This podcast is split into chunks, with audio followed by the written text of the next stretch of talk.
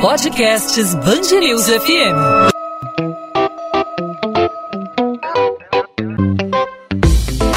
Dois às 20, com Maurício Bastos e Luana Bernardes.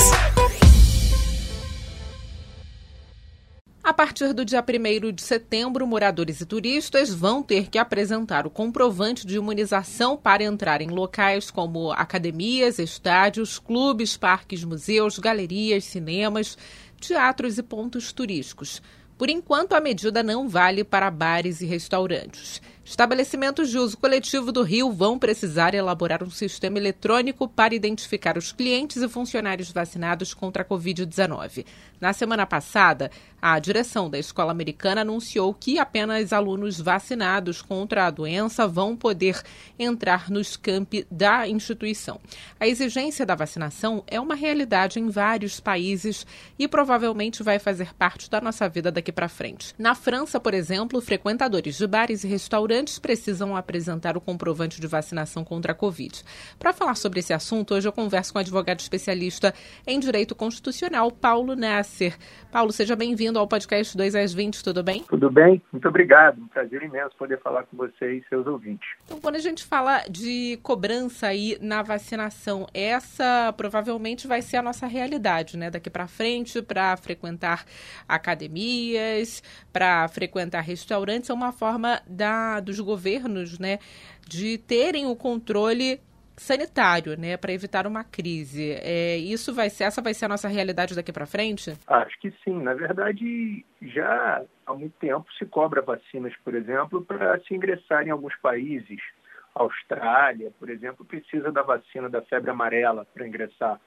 Eu acho que isso é uma realidade do mundo, principalmente por conta da questão da, da que tem pessoas hoje que não se vacinam acho que é uma realidade que sem volta. O Supremo Tribunal Federal, em dezembro do ano passado, julgou uma ação direta de inconstitucionalidade que tratou desse assunto, foi a ADI 6586, onde o Supremo falou que sim, a vacinação é obrigatória.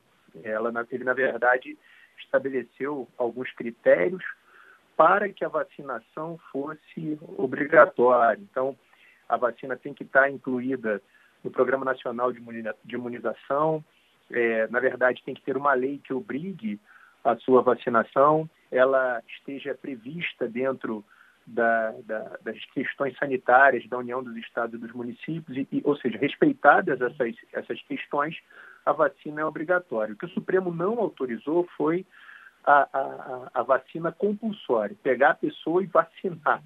Vai ser uma opção da pessoa ir ou não se vacinar. E aí esse tipo de estratégia do, da carteirinha vacinal para se ingressar em ambientes é uma, é uma estratégia que também foi prevista pela, por essa decisão como sendo válida justamente por vários princípios constitucionais que estão envolvidos aí nessa questão. Agora, o que pode acontecer, por exemplo, é, na academia que uma pessoa não se vacinou, entrou na academia sem apresentar o comprovante de vacinação, não teve nenhuma fiscalização e houve um surto de Covid naquele local, por exemplo. Isso pode acontecer porque a gente sabe que a vacina não previne 100% os casos de Covid. O que pode acontecer com essa pessoa?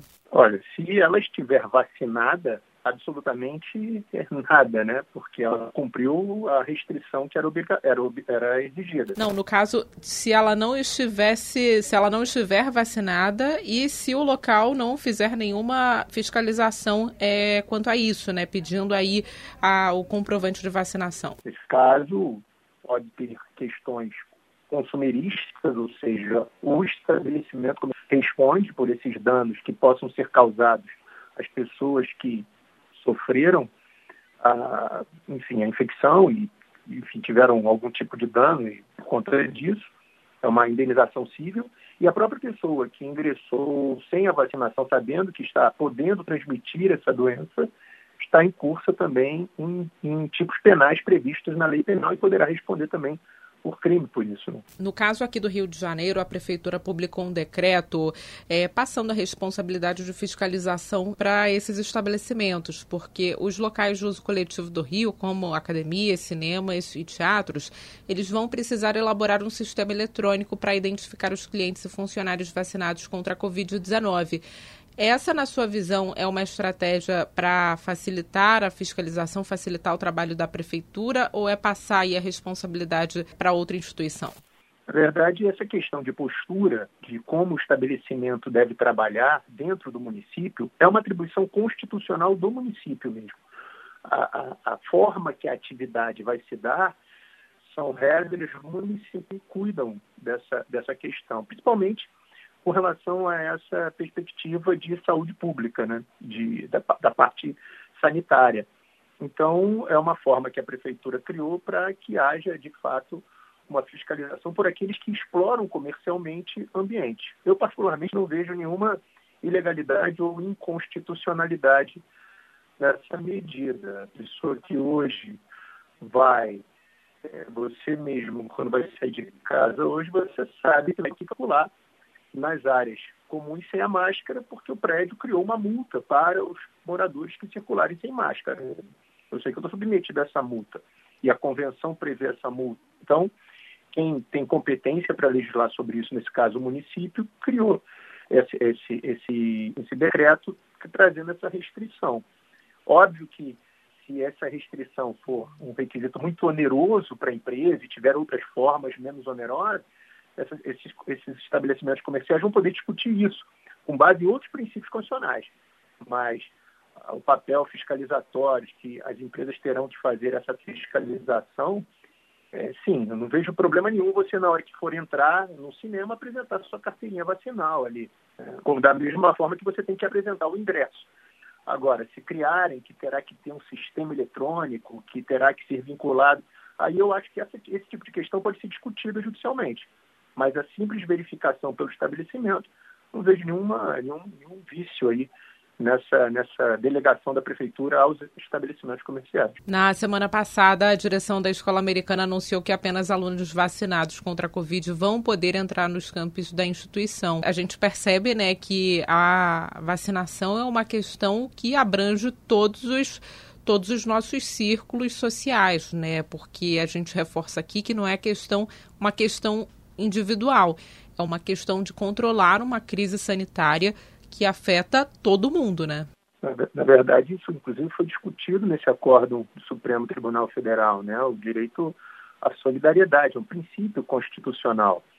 É, não sei agora exatamente quem foi o ministro que falou isso, salvo engano, foi o Gilmar Mendes. Pois se trata de prevenção de moléstias infectos contagiosos, de modo que coloque em risco a saúde pública e opera contra a lógica de política pública. Ele disse que um adulto, por exemplo, pode se recusar a um tratamento terapêutico para que, é, que eventualmente pode lhe levar à morte. Mas esse princípio não se aplica à vacinação, porque a questão é comunitária. Quando você não se vacina, você coloca em risco não apenas a si, mas a toda a coletividade que está em volta.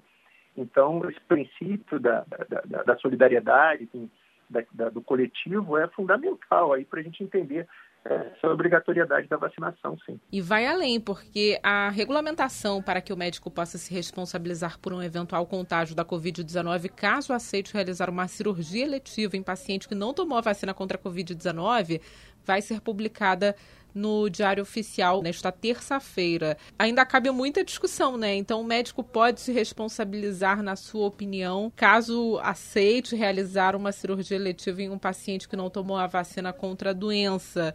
É, esse já é um assunto delicado, mas que, claro, é justificado, né? É, na verdade, uma pessoa que entra dentro de um hospital e assume o risco de não estar vacinada, é, obviamente, se ela for uma pessoa adulta, acho bem razoável que ela assine um termo se responsabilizando por isso. Agora, o médico que assuma essa responsabilidade também. Né? Eu acho que seria muito mais fácil se a pessoa assumisse essa responsabilidade. Mas quando se constrói essa responsabilidade para o médico, há sem dúvida uma discussão grande aí por trás.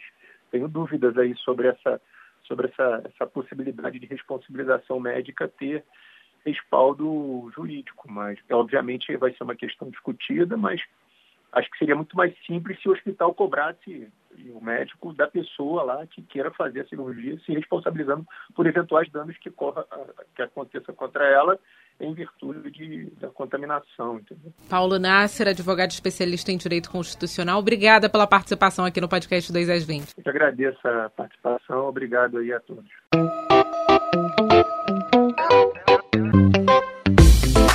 2 às 20, com Maurício Bastos e Luana Bernardes.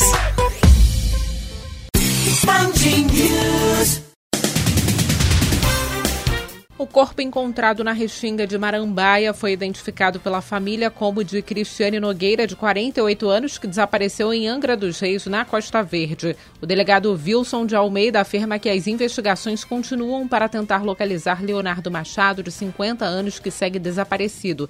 Cristiane e Leonardo desapareceram no dia 22, quando saíram para assistir o pôr do sol em uma ilha próxima à casa em que estavam hospedados. No dia seguinte, os familiares começaram as buscas, já que os dois não foram mais vistos. Pelo menos uma a cada cinco mortes pela Covid-19 registradas na última semana no país é de alguém do Rio de Janeiro. Nos últimos sete dias, foram 854 mortes no estado e 4.801 no Brasil, segundo dados da Secretaria de Estado de Saúde e do Ministério da Saúde. No Rio, o número de óbitos aumentou 15% em relação à semana anterior, o que vai na contramão de quase todo o restante do país, que vem diminuindo o índice. Apesar da retomada gradual das atividades, 39% dos bares e restaurantes do estado do Rio tiveram prejuízo no mês de julho. Na comparação com o mês anterior, o cenário é um pouco melhor, já que em junho, 47% dos empresários fecharam as contas no vermelho. Os dados são de uma pesquisa realizada pela Associação Brasileira de Bares e Restaurantes do Rio. Ainda de acordo com o estudo, 35% dos empresários do ramo relataram que trabalham no equilíbrio e apenas 26% tiveram lucro no mês de julho. 77% das empresas do setor do Rio de Janeiro têm hoje algum empréstimo contratado. 2 às 20. Podcast 2 às 20 vai ficando por aqui. Eu, Luana Bernardes, volto nessa terça-feira com mais um episódio para você, ouvinte da Band News FM. Até lá, você pode entrar em contato comigo pela minha rede social, meu Instagram, Bernardes Luana, Luana com dois N's.